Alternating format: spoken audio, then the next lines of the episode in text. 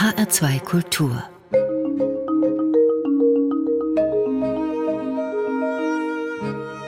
Doppelkopf am Tisch mit Dieter Bachmann, pensionierter Lehrer, Bildhauer und Musiker. Und seit dem Dokumentarfilm Herr Bachmann und seine Klasse ist er auch ein bisschen Filmstar. Ich möchte mit Dieter Bachmann darüber sprechen, wie Schule eigentlich sein sollte und welche Rolle die Musik dabei spielt. Ich bin Juliane Ort. Dieter Bachmann, wie ist es, wenn man plötzlich Hauptdarsteller in einem Film ist? Hat es Ihr Leben irgendwie verändert? Merkwürdig. Ich stehe bei Aldi an der Kasse und plötzlich schreien zwei Frauen von hinten. Oh, Herr Bachmann! und ich packe meinen Einkaufskorb und suche das Weite. Weil also das nicht passiert. angenehm? Naja, nee, also im Alltag nicht angenehm, nee. Der Film Herr Bachmann und seine Klasse, der zeigt einen besonderen Lehrer in einer besonderen Klasse. Das ist eine Klasse mit Kindern aus sehr vielen Nationen und viele sprechen schlecht Deutsch. Und mittendrin ist dann da ein Lehrer mit Kapuzenpulli, mit Strickcappy auf dem Kopf, also eigentlich genauso wie Sie jetzt auch hier im Studio sitzen. Und dieser Lehrer, der hat eine ganz eigene Art von Unterricht. Da dürfen die Kinder auch mal dösen oder es wird jongliert gemeinsam. Ist sowas wichtiger als Mathe und Deutsch? Äh, beides wichtig. Also Lernen äh, ist wichtig, Mathe, Deutsch, Fremdsprachen natürlich sehr wichtig. Aber Lernen funktioniert ja nur, wenn jeder Schüler, jede Schülerin äh, ihren eigenen Weg finden kann, also ihren eigenen Lernweg finden kann. Und dazu gehört erstmal ganz viel Vertrauen in diese Klasse, in diese wunderschöne Institution Klasse. Äh, das muss ich finden. Das dauert immer, wenn man neu zusammenkommt, eine ganze Weile. Und wenn dann äh, natürlich wir waren, wir waren Ganztagsschule. Das war schon äh, auch eine Herausforderung. Wir waren manchmal zehn Stunden am Tag zusammen. Die Kinder, die da aus der Grundschule kamen, waren elf, zwölf Jahre. Also die hatten Hunger, die waren zwischendurch müde, die hatten Bedürfnis, sich zu bewegen oder einfach mal mit ihrer Freundin, ihrem Freund draußen ein bisschen zu quatschen. Das musste ich lernen im Laufe der Jahre, auf diese Bedürfnisse der Kinder, wie bei meinen eigenen, einfach aufzupassen und Acht zu geben, weil sie selbst manchmal da nicht so, wie man das von seinen eigenen Kindern geht, nicht dran denken, jetzt muss ich mal was trinken oder essen und plötzlich äh, ist da einer schlecht gelaunt. Hassan, immer wenn er schlecht gelaunt war, wusste ich, jetzt muss ich immer was zu essen geben. Dann war immer schon besser. Also ein bisschen sind Sie dann schon auch Vater. Ja, natürlich, ganz klar. Sie haben im Unterricht auch immer sehr viel Musik gemacht. Im Klassenzimmer bei Ihnen, da stehen jede Menge Instrumente, Schlagzeug, Gitarren, Tambourine und so weiter, alles griffbereit und dann legen plötzlich alle los. Warum ist es Ihnen so wichtig, dass die Kinder Musik machen? Also ich, dazu muss ich kurz diese Geschichte, wie das meistens abgelaufen ist, erzählen. Also einmal waren wir auch eine Musikklasse. Das heißt, wir hatten außer den zwei Stunden Musik, die sowieso im, im Lehrplan standen, Stundenplan festgelegt waren, hatten wir noch zwei Stunden mehr. Und wir hatten durch die Ganztagsschule haben wir die Hausaufgaben abgeschafft und haben die Hausaufgaben in der Schule gemacht als Übungszeit. Äh, da waren dann immer von da Praktikanten, auch Menschen von außen, die geholfen haben, weil davon auszugehen ist, dass äh, diese Kinder, mit denen wir da gearbeitet haben, zu Hause wenig Unterstützung bekommen konnten. Die konnten ja meistens nicht mal richtig Deutsch sprechen. Und dann haben wir morgens Mathe gemacht und manchmal war das dann natürlich auch schwerfällig. Aber die Extrameile Mathe, die habe ich dann immer so, wie man das bei eigenen Kindern ja auch mit Verhandlungen macht, rausgekitzelt, indem ich gesagt, pass mal auf, wir machen jetzt noch eine Stunde länger Mathematik, aber dafür machen wir nach der Mittagszeit den ganzen Nachmittag Musik. Ja, und diese Geschäfte haben immer gut funktioniert. Also das heißt, die hatten auch Lust auf Musik, die Kinder? Die hatten total Lust. Das war nicht in jeder Klasse so. Es gab auch Klassen, ich weiß noch, am Anfang äh, hatte ich mal eine Klasse, die wollten alle Mädchen und Jungen, die wollten kicken, am liebsten den ganzen Tag kicken. Also habe ich mit denen halt gekickt anstatt Musik. Oder es gab Klassen, die, die haben unglaublich gern gemalt. Äh, das war nicht immer gleich. Aber in den letzten Jahren, vielleicht hat es auch was mit mir zu tun gehabt, weil ich zunehmend mehr Musik gemacht habe, konnte ich sie motivieren. ja, ein Instrument zu lernen. Und es war für manche Kinder ja auch eine gute Chance, sich auszudrücken. Also ich habe da eine Schülerin, Steffi, habe ich so vor mhm. Augen, die konnte kaum Deutsch, aber mit der Musik konnte sie sich dann ausdrücken. Ja, Steffi kam aus Bulgarien und die hatte ein ganz großes musikalisches Talent. Und ähm, die sang zu Hause auch, wie ihre Eltern mir erzählten, von früh bis spät. Und die sang dann in der Schule einfach weiter. Musik gehört ja auch zu ihrem Leben ganz äh, dringend mit dazu. Sie haben auch ihre Gitarre dabei. Ah, ja, schön.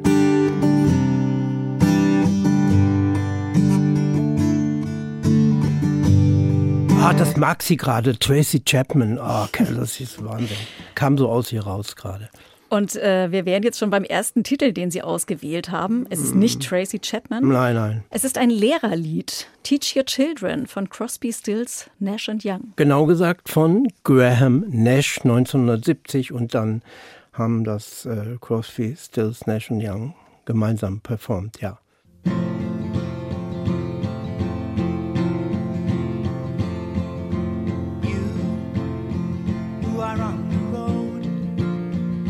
Must have a code you try to live by, and so become yourself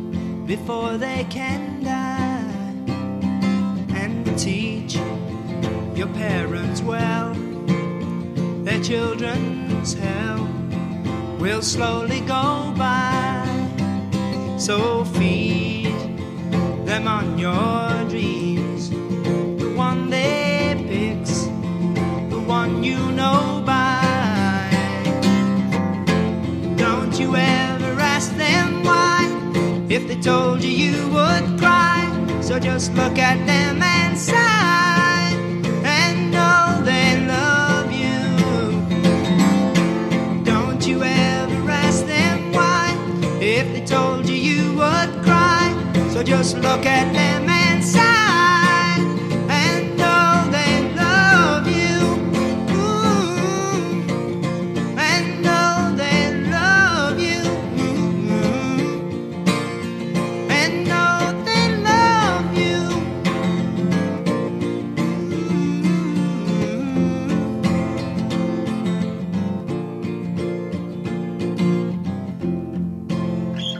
Der pensionierte Lehrer, Musiker und Bildhauer Dieter Bachmann zu Gast beim Doppelkopf in HR2 Kultur mit Teach Your Children.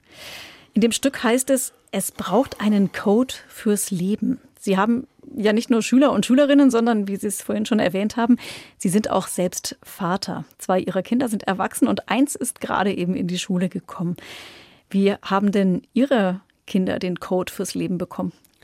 Ja, ich glaube, äh, den Code fürs Leben, ich weiß nicht, wie Graham Nash das gemeint hat, aber so wie ich es interpretiere, muss den jeder selber finden. Das ist ja ein Lied aus den 70er Jahren. Da waren wir ja, da war ich ja auch schon schwer unterwegs und da waren wir alle dabei, unseren eigenen Code zu finden. Nicht mehr den Code unserer Eltern, nicht mehr den Code, den die Gesellschaft so als autoritäre Gesellschaft vorgegeben hat, sondern wir wollten den Code der Freiheit und äh, des Liebens liebenswürdigen Miteinanders selber herausfinden. Und ich glaube, das ist auch in, im Kern in der Schule wichtig.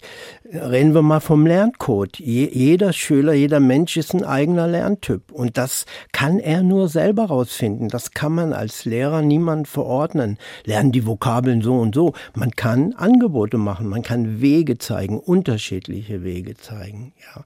Aber äh, entscheiden, welchen Weg ich nehme, das muss jede Schülerin selber machen. Und so würden Sie Ihre Rolle auch definieren, dass Sie einfach äh, helfen und unterstützen. Ja, genau. Also das Wichtigste ist, glaube ich, äh, motivieren. Motivieren und ähm, ich glaube, ein Lehrer, der zum Beispiel, bleibe ich mal bei dem äh, für viele ja Albtraumfach Mathe, wenn, wenn ein Lehrer Mathe nicht wirklich liebt, sondern das halt so macht, dann wird er seine Schüler nicht begeistern können für Mathe. Also so was Herrliches wie den Satz des Pythagoras, den alten Satz des Pythagoras mit all seinen Möglichkeiten auszutüfteln. Und dann, wir haben zum Beispiel mal in einer Klasse haben wir mal eine Treppe gebaut und diese Treppe hatten wir vorher berechnet, indem wir Hypotenuse ausgerechnet haben, mussten dann, mussten dann noch ausrechnen, wie viele Stufen reinzubauen. Es war herrlich, dann zu sehen, wenn man selber dafür brennt, ja, dann kann man die Schüler auch für Mathe anstecken. Hm. Also gelebte Mathematik gab es bei Ihnen. Ja, ja. Ich sag nur äh, äh, Mathematikum Gießen. Geht mal alle hin, Leute. Das ist was ganz Herrliches.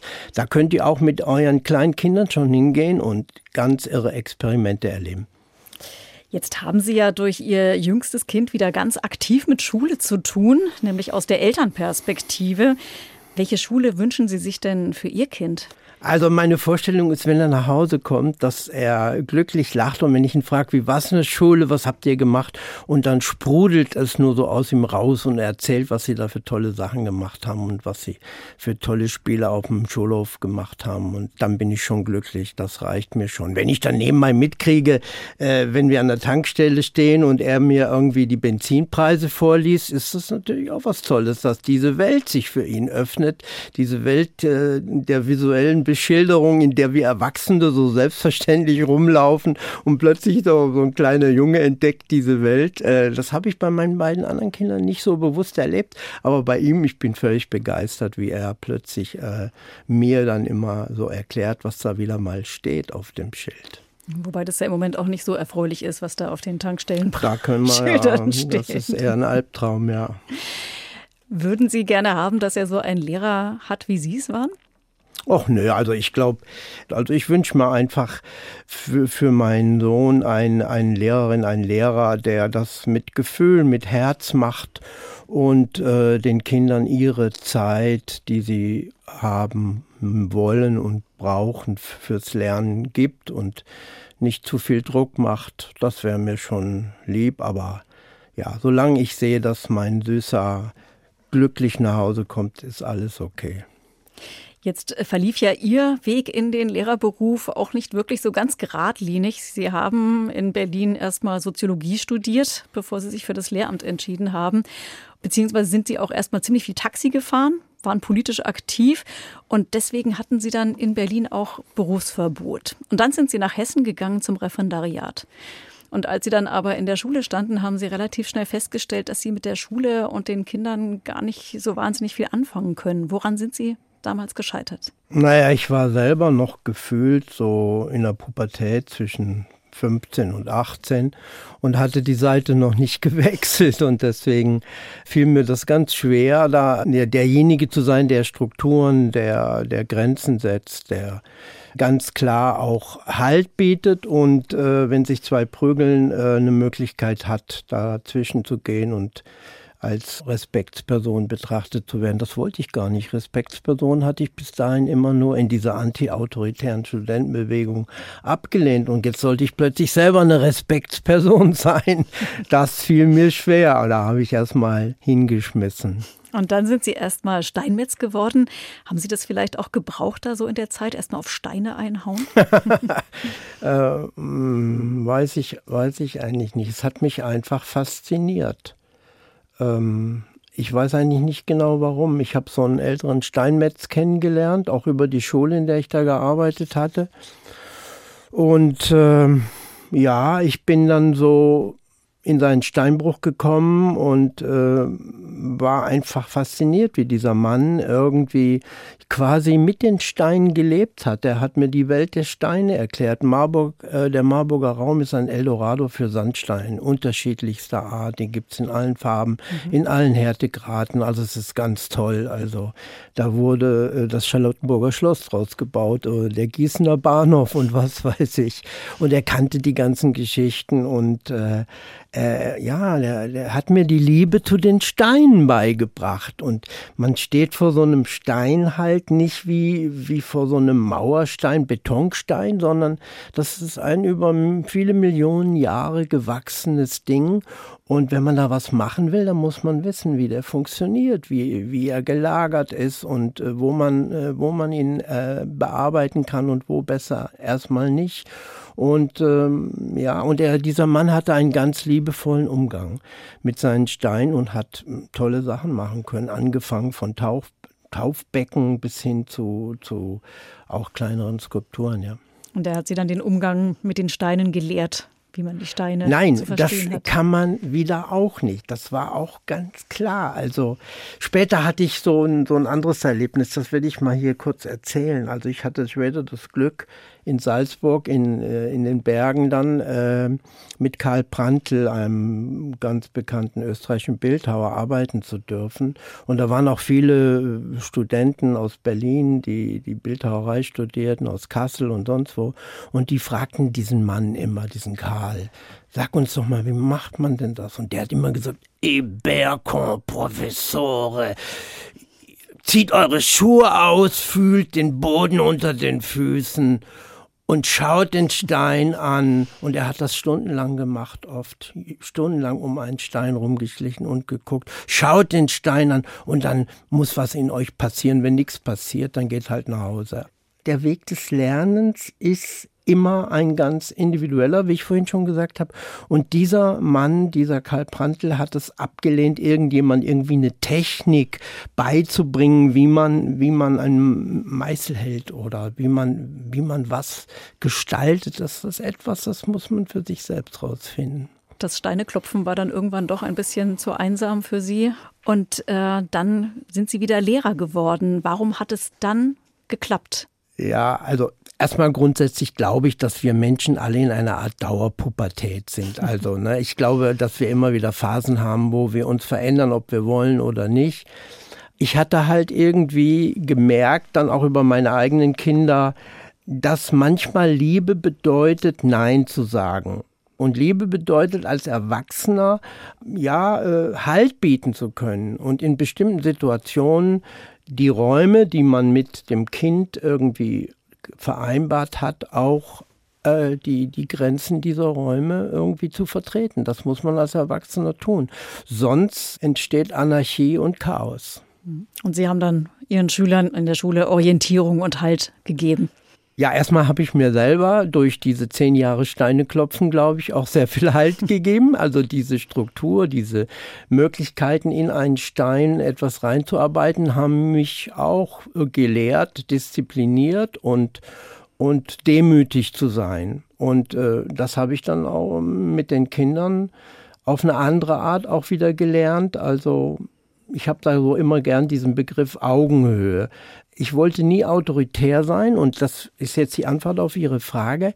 Ich brauchte auch nicht autoritär sein, um diese Rolle des Erwachsenen zu spielen oder zu sein, sondern ich konnte auf Augenhöhe bleiben, wenn ich ganz klar gemacht habe, also bestimmte Dinge laufen hier nicht. Sich schlagen, sich beleidigen, das geht nicht. Das lasse ich nicht zu. Da wird, da wird, da erlebt ihr dann mal äh, den ACDC Bachmann. Also und äh, auf der anderen Seite aber immer den Kindern nicht einfach ein Mitspracherecht, sondern die Möglichkeit zu geben, angstfrei und mit einer liebevollen Art mit, miteinander zu, zu diskutieren, zu, zu leben. Also ich habe es immer abgelehnt, Kinder so zu behandeln, als ständen die unter einem. Ja, sondern die Kinder, es war für mich wichtig und ich habe dann diesen Weg gefunden, der war nicht einfach zu finden, äh, zwischen Struktur geben, Nein sagen, aber trotzdem auf Augenhöhe bleiben. Den ACDC Bachmann, den haben Sie gerade schon erwähnt. den erleben wir gleich auch noch. ACDC Highway to Hell haben Sie sich auch gewünscht. Live at River Plate haben Sie ausgesucht. Mhm. Warum genau diese Version? Diese Version ist von 2009. Da sind da ja, das sind schon die, die älteren Herren, die das spielen. Mhm, allerdings.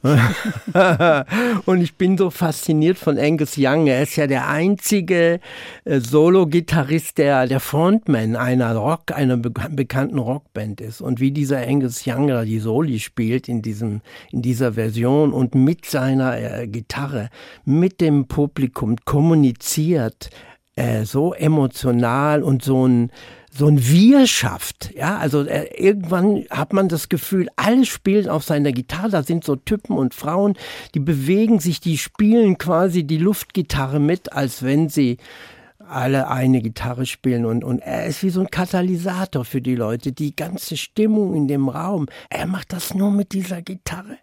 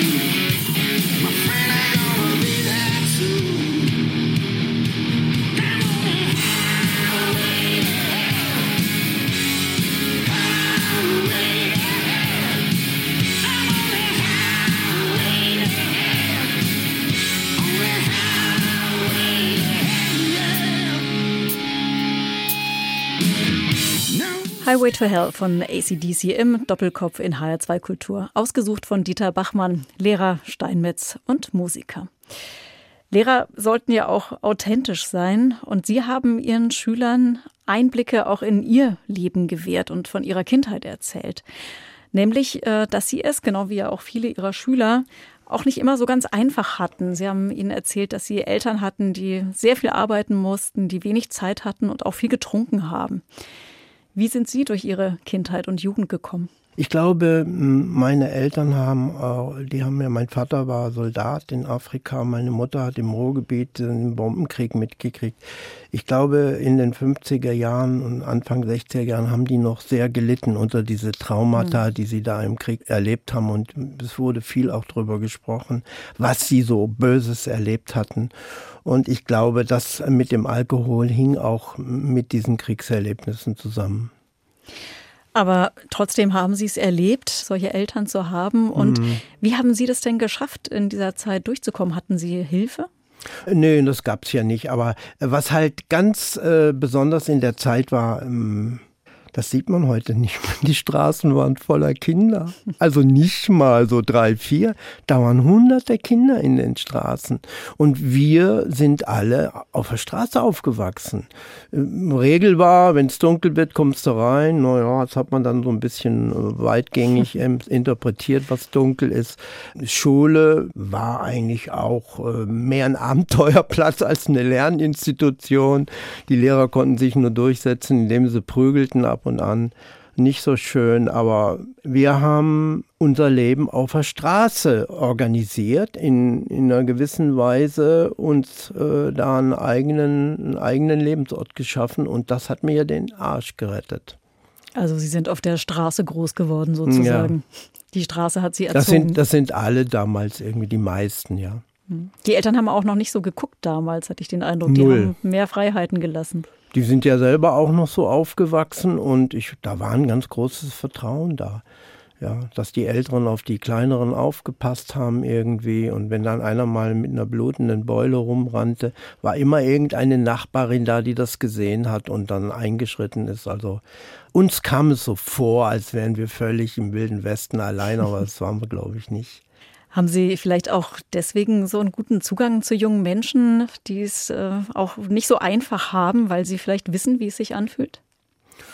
Ja, ähm, ich weiß gar nicht, ob man das von der Seite betrachten sollte, aber als ich in, äh, ich war in Berlin, habe ich mein erstes Schulpraktikum in Neukölln an der Hauptschule gemacht, habe ich gleich gemerkt, da fühle ich mich wohl. Ich habe hier Referendariat in Frankfurt gemacht, an, an der Ernst-Reuter Gesamtschule unter anderem. Äh, ich äh, fand ich toll. Und äh, als ich dann in Stadt Allendorf landete, da habe ich so das Gefühl gehabt, hier bin ich zu Hause. hier ist es so wie früher. Ja, hier ist so wie früher. Hier, das kennst du doch irgendwie alle. Hier sind ja wieder die Leute, die, mit denen du früher auch zu tun hattest. Und da sind mehr Kinder auf der Straße? Ja, damals noch, ja damals wirklich, wenn ich mal äh, durch, durchs Städtchen ging, um irgendwie noch einzukaufen und mit dem zu Fuß unterwegs war, dann kickten da meine Jungs irgendwo, genau wie wir früher, gegen Garagen und so spielten ihre Kopfballspielchen und so. Und ich habe dann auch immer mal mitgekickt noch eine Runde. Jetzt ist das nicht mehr so. Jetzt hocken die alle zu Hause vor ihren dämlichen Computern und äh, man sieht kaum noch Kinder auf den Straßen. Sie können jetzt zurückgucken auf Ihr Berufsleben als Lehrer und äh, Sie tun das auch in der Form, dass Sie gerade an einem Buch schreiben. Das soll im kommenden Jahr erscheinen und in diesem Buch geht es um die Bausteine des Lehrerseins. Was sind denn aus Ihrer Sicht die wichtigsten Bausteine? Naja, also ich darf über das Buch nicht reden, weil ich möchte, das verstehe ich auch, es soll ja nicht irgendwie äh, vorweggenommen werden. Also man sollte nicht über ungelegte Eier reden. Aber äh, ich kann nur so allgemein sagen, ich bin jetzt äh, an einem Punkt, wo ich gemerkt habe, wo ich mich immer wieder frage, was hast du denn eigentlich? Hast du viel studiert auch? Und was hast du da irgendwie mit in die Schule genommen? Was konnte dir da helfen? Mir ist da nicht so richtig was bewusst geworden. Ein Kollege sagte mir diese akademische Distanz, die braucht man, wenn man später Lehrer wird. Bei mir ist es anders gewesen. Ich musste all diese Dinge eigentlich in den Minusbereich rücken und habe einfach zunehmend mich in die Kinder reingefühlt und meine eigenen, auch die Schüler und mich immer wieder gefragt, was wollen die eigentlich und, und, und, was, was wünschen die sich hier in Schule? Und je mehr ich da reinging, umso mehr habe ich so einen, ja, irgendwie virtuellen Koffer, den ich mit mir anscheinend die ganze Zeit rumgetragen habe. Da habe ich dann das Jonglieren rausgepackt, das Frisbee-Spielen. Einmal bin ich feuerspuckend ins Klassenzimmer gekommen, fanden die natürlich geil, wollten alle Feuerspucken. Gab bisschen Probleme mit der Schulleitung, okay. aber ja, ich habe halt dann so das eine oder andere ausprobiert. Angefangen habe ich mit Fußballspielen. Ich habe ja auch auf der Straße fast nichts anderes gemacht als Fußball gespielt. Und äh, ich habe auch noch mit 50 sehr heftig gekickt und sehr gerne. Und äh, ja. Endlich ich, mal wieder eine Mannschaft, mit der man spielen kann. Oh, absolut geil. Ich war manchmal neidisch am Anfang, als ich an diesen Schulen war, dass die da so toll kicken konnten in der Pause. Wir hatten ja damals nur so eine Art Tennisbälle äh, auf irgendwelchen Gängen. Die hatten ja jetzt schon einen richtigen Fußballplatz im Hof und so weiter. Und da habe ich dann irgendwann angefangen mitzumachen. Ja. Also Sie haben sich im Prinzip ein bisschen durchprobiert und Sie haben geguckt, was brauchen die Schüler jetzt gerade und was kann ich ihnen anbieten? Ich glaube, es geht um eine, eine Sache. Ich habe ja vorhin von Augenhöhe geredet. Was bedeutet das in diesem Zusammenhang? Es bedeutet, dass man sich in einen sechsjährigen, siebenjährigen oder in eine zehn, elfjährige Schülerin hineinversetzen kann und zwar nicht theoretisch, nicht so äh, vom Kopf her, sondern dass man sich zurückbeamen kann in die Zeit. Wie war das denn bei mir? Was habe ich denn damals für Bedürfnisse gehabt, die ich vielleicht erleben konnte oder vielleicht auch nicht, die ich vielleicht später dann ausprobiert habe. Die, dieses mich auf Augenhöhe beamen können hat hat dann funktioniert, als ich gleichzeitig auch immer noch den Erwachsenen, der erwachsene Lehrer sein konnte, der Nein sagen konnte an bestimmten Stellen. Aber äh, ich habe es auch gelernt, mich dann in diese, in diese Altersgruppen hineinzufühlen. Wenn Sie nicht an Ihrem Buch schreiben, dann schreiben Sie auch schon mal einen Song. Jetzt haben Sie gerade einen ganz neuen mitgebracht. This Moment heißt der. Mhm. Was war das denn für ein Moment, um den es da geht? Ja, ich bin morgens aufgestanden und ich hatte keinen Kaffee und ohne Kaffee bin ich morgens nicht gut genießbar, also auch für mich selber nicht. Ich war allein. Und dann saß ich so am Tisch und ähm, überlegte, wo ich mir jetzt meinen ha Kaffee bei der Nachbarin vielleicht herbekomme und äh, plötzlich ist so ein Lied in meinem Kopf. Und dann merkte ich, das hatte ich nachts auch schon geträumt. Ne? Also, das fing, das waren so diese ersten zwei Sätze waren das. Baby, you'll be the one, baby, I'll be the only one for you to be disguised as a clown of your life, a harlequin lover for you. Ja, Mensch, wo kommt denn das her? Ich weiß es nicht. Ich weiß es einfach da. Und dann auf Englisch. Ich habe noch nie ein Lied auf Englisch gemacht. Also Geschweige denn geträumt. Geträumt, aber ich weiß auch nicht, warum ich auf, auf Englisch geträumt hatte. Und dann, dann habe ich das mal aufgeschrieben. Und das Seltsame war, normalerweise ist entweder immer, habe ich eine Melodie, die ich toll finde, dann mache ich dann Text zu. Oder ich habe einen Text und ich muss dann irgendwie eine Melodie finden. Aber in diesem Fall war alles da. Alles. Die Akkorde, die Harmonien. Ich wusste, das muss in C-Dur sein. Und das muss ich im fünften Bund mit Capo dann spielen, in G-Dur-Griffbild. Ich habe das einfach dann so runtergeschrieben. Innerhalb von einer Stunde ähm, war das da und, da und da war ich ganz stolz. Und wenn ich das jetzt so erzähle, fällt, fällt, mir was ein. Ja. Bob Dylan wurde mal gefragt, äh, wie er denn das so macht mit seinen Liedern. Und dann sagte er etwas ganz Ungewöhnliches, was den Moderator da völlig umgehauen hat. Äh, die sprachen dann äh, äh, über Blowing in the Wind, das kennt ja jeder. Und Dylan sagte, ja, ich habe das in zehn Minuten geschrieben. Zehn Minuten habe ich nicht geschafft, aber der, das, Sie sind nah dran. Ich war nah dran. Also ich, der hat das einfach, der hat sich hingesetzt und hat Blowing in the Wind, diesen Welthit, in zehn Minuten geschrieben. Auch damals konnte er noch nicht so gut Gitarre spielen, da fehlte immer noch ein, zwei Akkorde, aber ganz toll, ja. Manchmal fällt einem so ein Titel dann einfach zu. Aber fragen Sie mich nicht, was das bedeutet. Also Wer weiß, was daraus noch wird. This Moment von und mit Dieter Bachmann.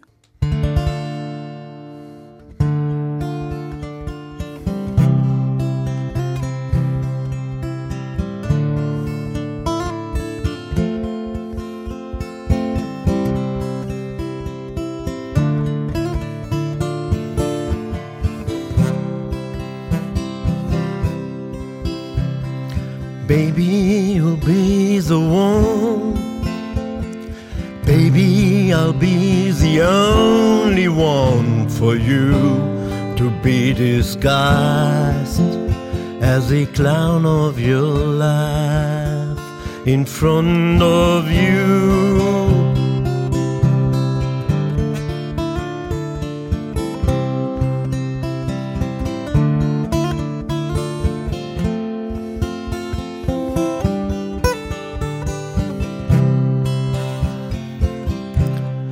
Baby, to realize you're no longer a stranger wife. You're the only one, like a lightning storm in my vacuum. Once I do realize in your friendly eyes and true this moment of loving you.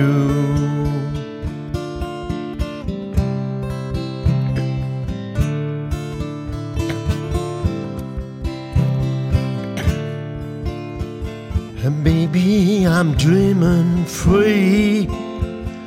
Baby, you're coming round to me, to me to stay alone. If love went strong, we're going on.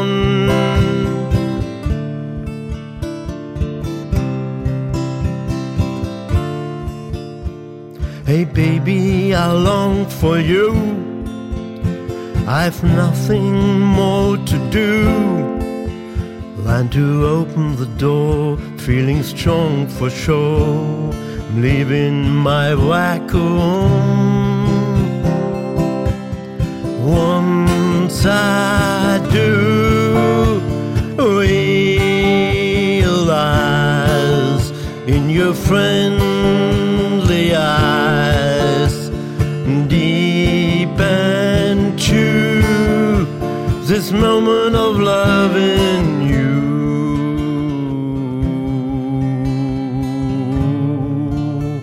This moment of love in you.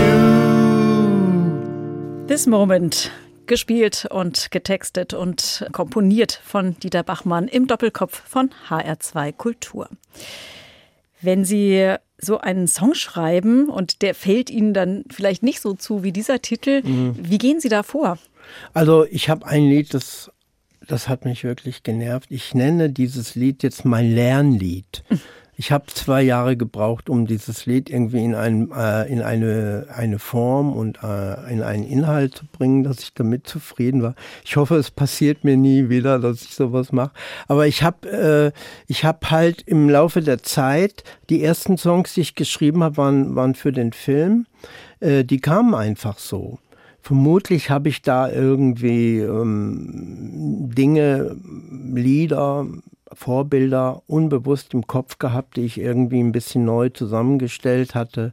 Und äh, auf die Art und Weise ging das ziemlich zügig und äh, kam auch ziemlich flüssig irgendwie so zustande. Und die haben Sie ja, glaube ich, auch geschrieben, damit es keine rechtlichen Probleme gibt. Ja, dann, genau. Ne? Mit Musikrechten. Ja, wir hatten Jolene und, und, und Knocking, no, on, Knocking Heaven's on Door. Heaven's Door und, mhm. und, und äh, Viele Smoke, Smoke on the Water. Mhm. Ja, also äh, diese drei, da, da, da, da, da, das kostete dann gleich 2000 Euro. Drei so dämliche Akkorde, dreieinhalb.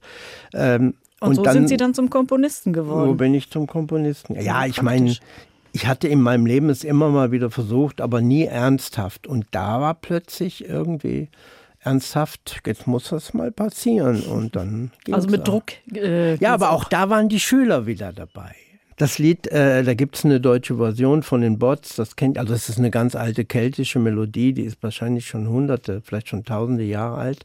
Aber äh, da, das heißt dann, was, äh, was wollen, komm, lass uns trinken oder was, Was wollen wir was trinken? wollen wir trinken? Und das kann man ja mit Schülern so mit 10, 11-Jährigen nicht singen. Und äh, Steffi hatte die Idee, da muss ein Liebeslied draus werden. Und dann Haben Sie gemeinsam komponiert. ja, das, äh, da kann man jetzt an dem Beispiel, ich kann es ja mal so ein bisschen erläutern, da kann man sehen, wie Unterricht schön funktionieren kann. Wir, haben, wir hatten ja unsere Tafel. Tafel ist ja so ein Triptych schon. Dann standen die Mädchen jeder an einem Teil der Tafel und dann haben wir Bausteine da an die Tafel geschrieben. Was soll in das Lied rein? Ja, Regenbogen muss rein, Regenbogen, Liebeslied. Romantik. Aber wir wollen auch Singen reinbringen und Tanzen muss rein. Und dann schrieben die das so hin. Die schrieben auch Sachen hin, die wir wieder ausgelöscht haben.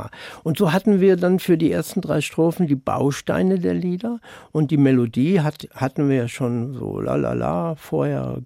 Und dann haben wir, haben wir die Bausteine einfach in verschiedenen Versionen so zusammengestellt. Und ja, so entstand das Lied. Außer der Musik haben Sie auch noch eine andere große Leidenschaft, nämlich Pferde. Sie haben als Kind, das haben Sie mir erzählt, haben Sie reiten gelernt bei einem Mann, der in beiden Weltkriegen in der Kavallerie gekämpft ja, hat. Ja, Kavallerie nannte man das, glaube ich, nicht, aber so ähnlich. Also der war in einer berittenen Truppe, ja. War das ein guter Reitlehrer? Ja, der Mann äh, war deswegen gut, weil er so, äh, weil er die Pferde so liebte. Und der, äh, war ein Bauer, äh, er hatte den Bauernhof übernommen von seinen Eltern äh, nach dem Zweiten Weltkrieg und äh, ist dann, hat dann Schweine und, und, und Rinder gezüchtet und äh, aber seine Leidenschaft äh, waren halt Pferde und dann hat er halt angefangen, seine Frau hatte diese Leidenschaft auch, äh, hat er angefangen, Trakener zu züchten, die seine Lieblingsrasse, diese herrlichen Pferde, die über Jahrhunderte als äh, sowohl als Kutschpferde, aber auch als Pferde fürs Militär und aber auch zum Angeben auf Paraden. Das sind nämlich auch Pferde, die, wenn bestimmte Exemplare, die haben da tolle Gänge. Sehr anmutig. Und ich habe jetzt mal noch heute extra nachgeguckt für Sie. Diese Pferde werden immer noch gezüchtet, aber leider selten in Reinform, weil sie jetzt in etwas größeren Ausgaben auch für die Dressur und Springen anscheinend geeignet sind. Mhm. Also, aber damals waren das noch so diese, diese Ur-Trakehner-Rasse, die waren äh, so maximal 1,65. Das ist schön, dass wir beide nachgeguckt haben. Ich habe mich auch noch mal ein bisschen schlau gemacht und ich habe gelernt, dass Trakehner zum immateriellen Kulturerbe mittlerweile hm. erklärt worden sind. Eine der ältesten Pferderassen in Deutschland. Ich muss ja, wenn ich an Trakehner denke, immer so ein bisschen an Marion Gräfin Dönhoff denken und wie mhm. sie ihre Ritte durch Ostpreußen beschreibt und dann später eben auch die Flucht auf einem Trakehner. Was auch als Film äh, gezeigt wurde. Auch das, ja. Was verbinden Sie mit Trakenern? Ja, meine, meine, meine Kindheit, meine späte Kindheit und Jugend, weil die Leute um mich rum hatten alle Trakener. Und sie hatten ja nur ein Interesse, äh, Jagdenreiten. Und dafür waren die natürlich toll geeignet, ausdauernd und konnten auch springen. Und nicht zu groß und wunderschöne, wunderschöne Pferde und auch sehr, sehr, sehr zugewandt. Und ich verbinde meine Kindheit mit einem besonderen Pferd, der hieß Alerich, äh, die Frau nannte ihn Wilderer ja, der mir quasi den Charakter der Pferde beigebracht hat. So wie später die Schüler mir gezeigt haben, was sie wollen, hat der mir gezeigt, was er wollte. Wie hat er das geschafft? Naja, er hat das irgendwie geschafft. Er hat immer alle Leute in den Dreck geschmissen und ich hatte das Erlebnis, dass ich mal auch von ihm ohne Sattel, nur mit Trense in der Halle, wo die Frau ihn immer laufen ließ im Winter, wenn sie nicht auf der Weide waren, äh, hat er mich auch in den Sand gesetzt. Ich hatte aber irgendwie äh, die Zügel festgehalten und Purzelbaum die Zügel in der Hand und der Bauer, der hatte das gesehen und kam rein und lachte. Und ich hatte dem Pferd dann voll vor den Bog gesprungen und geschimpft und, und dann ging der rückwärts. Und dann sagte der Bauer, der alte Kavallerist, ja, hier, jetzt wieder drauf. Und dann bin ich wieder drauf. Und dann am langen Zügel, lass ihn am langen Zügel nicht festhalten. Du kannst dich nicht am Zügel festhalten. Das machen immer die Leute, die Angst haben oder die meinen, alles kontrollieren. Lass ihn einfach gehen. Und siehe da, es hat nicht lange gedauert, da konnte ich ihn mit Trense, ohne Sattel, allein im Gelände als 12-, 13-Jähriger ausreiten. Da ist nie wieder was passiert. Der hat die Wege gesucht. Der, ich bin einfach nur so draufgesessen, habe mich tragen lassen und war begeistert, auf diesem tollen Pferd zu sitzen. Sie haben dann immer wieder Pferde gehabt in Ihrem Leben. Was bedeuten ja. Ihnen Pferde? Als mein erster Sohn geboren wurde, ein halbes Jahr später hatte ich eine schwere Depression, also richtig schlimm. Und Gott sei Dank habe ich das wieder gut in den Griff gekriegt über äh, ich bin dann in so eine Institution, die nannte sich Hirsenmühle. Da war ich dann mal zweimal eine Woche und da war ich wieder gesund. Und die hatten auch Pferde da. Mhm. Das hatte mich zuerst gewundert, aber es war so, während dieser Depression gab es einen Ort, an dem ich nicht depressiv war, wenn ich auf dem Pferd saß. ich saß also auf dem Pferd. Bonita Cool, das war eine Quarterstute. Äh, eigentlich Bonita Cool. Bonita Cool hieß sie. Mhm. Ich saß dann einfach auf diesem Pferd und ich bin so ein bisschen geritten im Schritt und Trab und dann, ich hatte einen riesigen Bauernhof mit einem Gelände und dann habe ich, ich bin nicht runter. Ich wusste genau, wenn ich absteige, dann brummt es wieder und dann wird, ja, äh, ich bin auf diesem Pferd geblieben, manchmal zwei, drei Stunden und ich konnte dem Pferd in dieser Zeit nicht die Hufe heben und auskratzen, da hatte ich Angst. Aber wenn ich drauf saß, dann habe ich mich sicher geborgen und völlig eins mit diesem Wesen, mit diesem starken Wesen unter mir, das hat mir irgendwie anscheinend so eine Kraft, so eine Energie gegeben, die vorübergehend meine Depression weggemacht hat. hat. Hm. Ja, Pferde haben ja auch, äh, werden ja auch zur Therapie eingesetzt. Pferde mhm, können ja, wahnsinnig gut mit ja. Menschen interagieren, Stimmungen aufnehmen. Haben Sie die auch schon mal bei Ihren jungen Menschen eingesetzt, Pferde? Naja, ich habe ja ähm, mit meinen Schülern regelmäßig alle zwei Jahre mindestens einmal eine Klassenfahrt nach Aröna gemacht. Das ist äh, so ein, so ein altes Mansfeld, so ein Dorf, äh, wo früher, wo früher auch, auch, Trakener, da, so ein, da gab es so ein, die hatten so eine Pferdeschule, so eine äh, auch einen sehr schönen Umgang mit Pferden, auch äh, ohne Sattel, nur mit Decke und ganz schön. Und da bin ich mit den Schülern immer mal eine Woche hingefahren und habe da die gleiche Erfahrung gemacht, dass gerade bei den wilden Jungs diese Pferde sehr beruhigend wirken.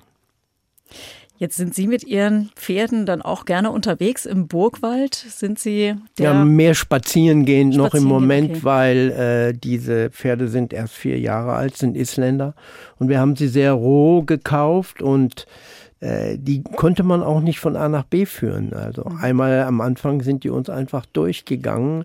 Die kannten nichts. Also ich wusste das vorher nicht, aber diese Pferde sind sehr menschenbezogen. Sehr Isländer. Isländer, sehr menschenbezogen und sehr intelligent. Man nennt sie auch die Border Collies der Pferde. und äh, sie sind sehr lernfähig. Aber temperamentvoll. Also die haben schon auch mächtig Power, darf man nicht unterschätzen. Vielleicht sind die jetzt auch froh, dass sie einen Lehrer als Lehrer haben. Naja, das Hauptsache, meine Freundin macht die Hauptsache inzwischen. Die hat sich da richtig eingearbeitet, die macht das ganz toll. Und ich schaue genau wie bei den Schülern zu und denke, ja, da hast du doch mal was Richtiges initiiert. Die macht das besser, als ich es machen könnte. Und das heißt, Sie sind dann eher der gemächliche Reiter, der im Schritt durch den Wald. Inzwischen ja. Früher gab es für mich nur Galopp als Gangart. Vom Stall aus bis zurück. Aber nee, nachdem ich dann einmal auf Intensivstation lag, äh, oh weil ich irgendwie äh, unterm Pferd nicht mehr vorkam, also habe ich es aufgegeben, äh, im Galopp äh, durch einen offenen Wald zu reiten. Ja. Also Schritt ist toll. Übrigens für Pferde ganz toll. Bildet Muskeln, bergauf, bergab. Nur man muss dann halt anstatt ein Stündchen auch mal vier, fünf Stündchen reiten. Jetzt haben wir noch einen allerletzten Titel im Doppelkopf mit Dieter Bachmann, nämlich Bourré von Jethro Tull. Warum haben Sie diesen Titel ausgewählt? Ja, ich finde Jethro Tull ist ein gigantisch toller Musiker, der wird unterschätzt. Also ähm, der hat ja auch schon Ende 60er, 70er tolle Sachen geschrieben. Also mich, mich hat seine Querflöte, die sehr authentisch ist. Wenn der nur ein paar Töne, drei, vier Töne, dann erkennen Sie Jethro Tull. Und ich war so fasziniert, dass er dieses Bourré von Bach auch in seinem Stil spielen könnte. Also er fängt das an und er spielt das so mit seiner Querflöte, dass man sofort weiß, wer das, wer die Querflöte im Mund hat. Und äh, dieses authentische äh, Spielen mit der Querflöte von Jess Rotal, das habe ich immer schon geliebt. Wollen Sie es anspielen?